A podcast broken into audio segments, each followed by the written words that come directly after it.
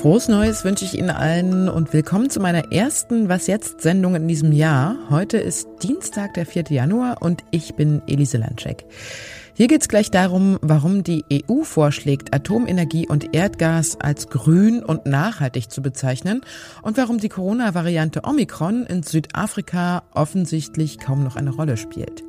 Außerdem klären wir, warum bei Rentieren die Augenfarbe wechselt und wir erleben einen Zeitreporter, der auch angesichts von Giftschlangen beim Was jetzt Interview die Ruhe behält. Aber jetzt erstmal die Nachrichten. Guten Morgen, ich bin Christina Felschen. Sie galt als nächster Steve Jobs und war die jüngste Selfmade-Milliardärin der Welt, Elizabeth Holmes. Jetzt ist die Gründerin des Bluttest-Unternehmens Theranos im Silicon Valley von einer Jury wegen Betrugs verurteilt worden. Ihr droht lebenslange Haft. Das Strafmaß soll später bekannt gegeben werden. Holmes hatte mit einer angeblich revolutionären Technologie Bluttests viel einfacher machen wollen. Als ihre Bluttestmaschine dann aber nicht die erwarteten Ergebnisse produzierte, griff die Firma insgeheim auf konventionelle Tests zurück.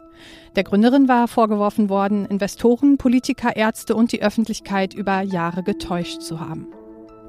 Die Atommächte Russland, China, Frankreich, Großbritannien und die USA wollen die Weiterverbreitung von Nuklearwaffen verhindern.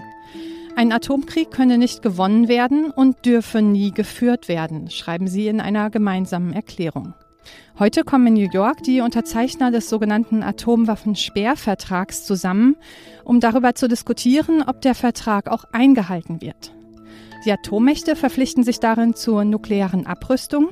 Alle anderen Unterzeichnerstaaten sichern wiederum zu, keine Atomwaffen zu beschaffen. Bei der letzten Konferenz 2015 konnten sich die Länder nicht einigen. Außenministerin Annalena Baerbock hatte angekündigt, bei der jetzt stattfindenden Konferenz auf verbindliche Schritte und Zusagen zur Abrüstung zu drängen. Redaktionsschluss für diesen Podcast ist 5 Uhr. Werbung. Diese Woche in der Zeit? Die Bücher des Frühlings. 16 Seiten blühende Fantasie. Von gefährlichen Liebschaften, einer Flucht auf dem Mississippi und magische Erzählkunst das Literaturspezial zur Buchmesse in Leipzig.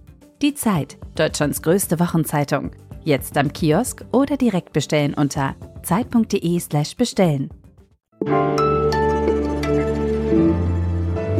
Welche Energieformen denn nun grün oder besonders nachhaltig sind und demnach in der EU besonders gefördert werden sollen, darüber haben die EU-Mitgliedstaaten lange gestritten. Frankreich hat sich zum Beispiel immer für Atomenergie ausgesprochen. Deutschland wollte dagegen Erdgas als grüne Brückentechnologie fördern lassen. Die EU-Kommission will jetzt sowohl Investitionen in Atomenergie als auch in Erdgas als grün oder nachhaltig anerkennen. Beide Energiequellen sollen jetzt in die sogenannte Taxonomie aufgenommen werden.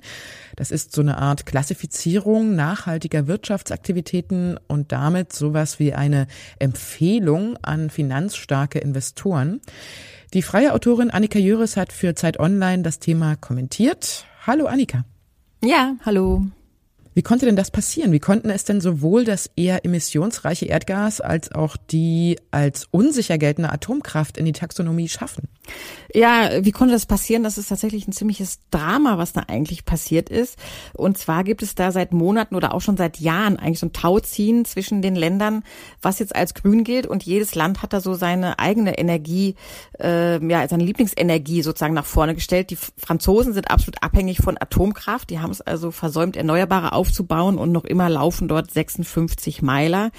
Deutschland hat auch es versäumt, Erneuerbare aufzubauen beziehungsweise Energie einzusparen. Jetzt ist ähm, das Erdgas noch so eine Art Notnagel im Übergang zu ganz erneuerbaren Zeitalter. Und ja, beide haben gesagt, okay, gibst du mir Gas, gib ich dir Atom und andersrum.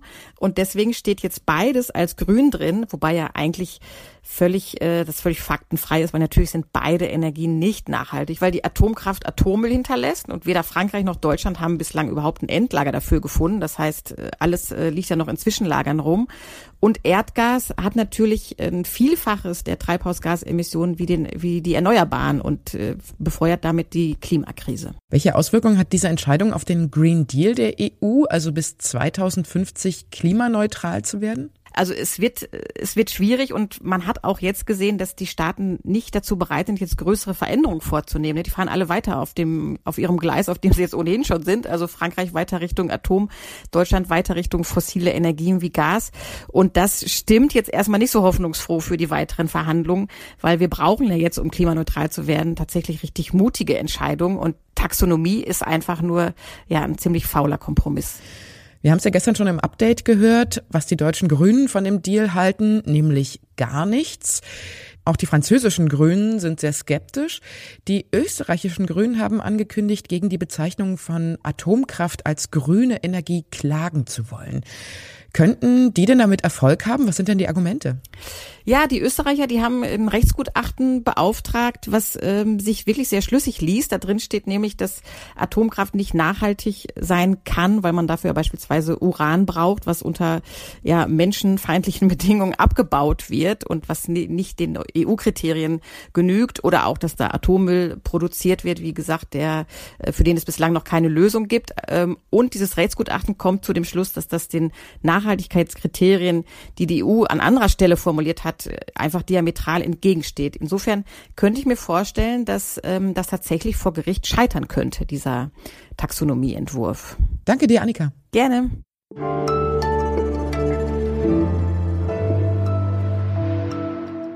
Und sonst so?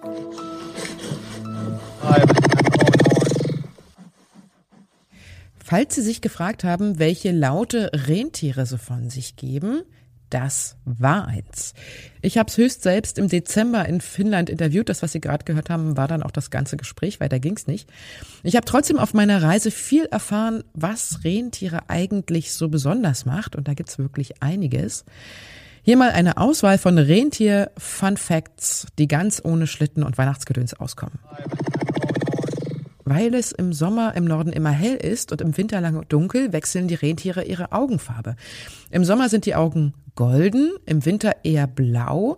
Dadurch, durch diese Farbe, wird das Licht immer anders gestreut bzw. gebrochen und damit können Rentiere in allen Jahreszeiten gleich gut sehen. Nicht nur die männlichen, auch die weiblichen Tiere haben mit durchbluteter Haut umgebene Geweihe, die sie jedes Jahr abwerfen und die dann wieder nachwachsen, und zwar rekordverdächtige zwei Zentimeter am Tag.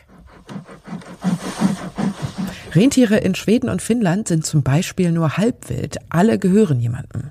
Sie laufen zwar im Sommer und teilweise auch im Winter frei herum, sie können aber alle per GPS-Chip geortet werden.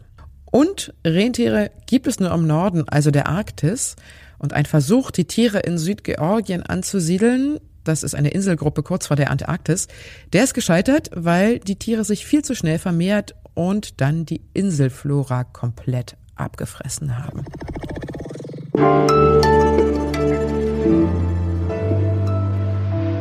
Südafrika galt ja mal als Epizentrum der neuesten Corona-Welle. Hier wurde die Omikron-Variante entdeckt. Dementsprechend hoch waren auch die Zahlen von Omikron-Erkrankten dort. Und Länder wie Deutschland haben harte Einreisebestimmungen für Reisende aus Südafrika und den angrenzenden Ländern verhängt. Mein Zeitkollege Max Schieritz hat Familie in Südafrika und fährt auch immer wieder dorthin. Unter anderem ist er jetzt gerade vor Ort und schreibt in seinem aktuellen Text für Zeit Online, in Südafrika selbst ist von Omikron kaum noch die Rede. Offenbar ist es jetzt ein Land, das mit dem Virus leben lernt.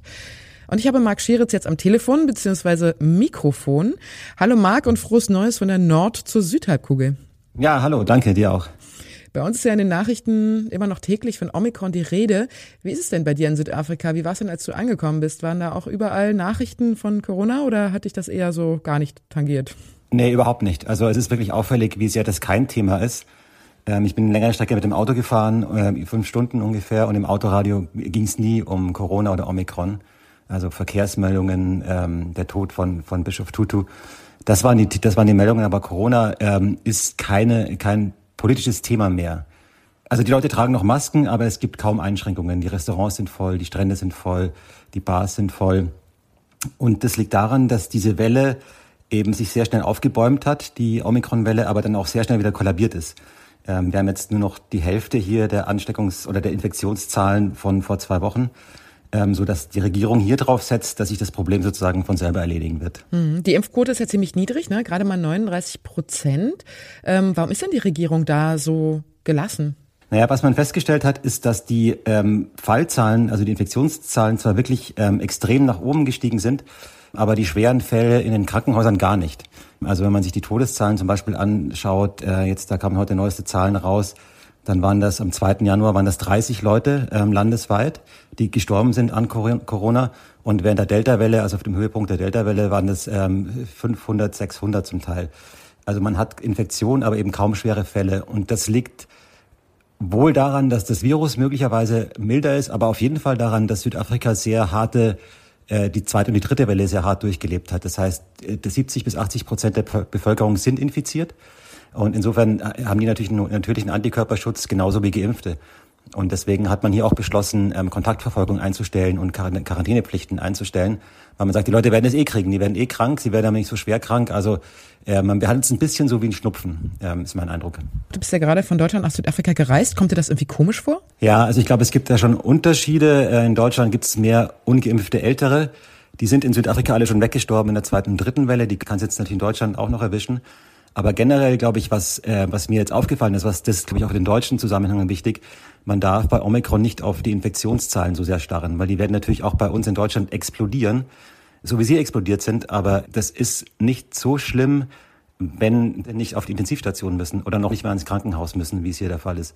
Insofern glaube ich, ähm, natürlich muss, wach, muss man wachsam bleiben und alles, aber man darf sich von diesen hohen Inzidenzen, glaube ich, jetzt auch nicht zu sehr verrückt machen lassen, weil die haben einfach bei Omikron in einer geimpften Bevölkerung eine andere Aussagekraft als bei Delta in einer ungeimpften Bevölkerung. Ich danke dir, Marc. Ja, danke dir. Das war die Was jetzt Morgen-Sendung. Sie können heute auch noch das Update mit Janis Karmesin hören. Ab 17 Uhr, wie immer. Und wenn Sie uns schreiben wollen, dann können Sie das tun unter wasjetzt.zeit.de. Einen schönen Tag wünscht Ihnen Elise Lanschek.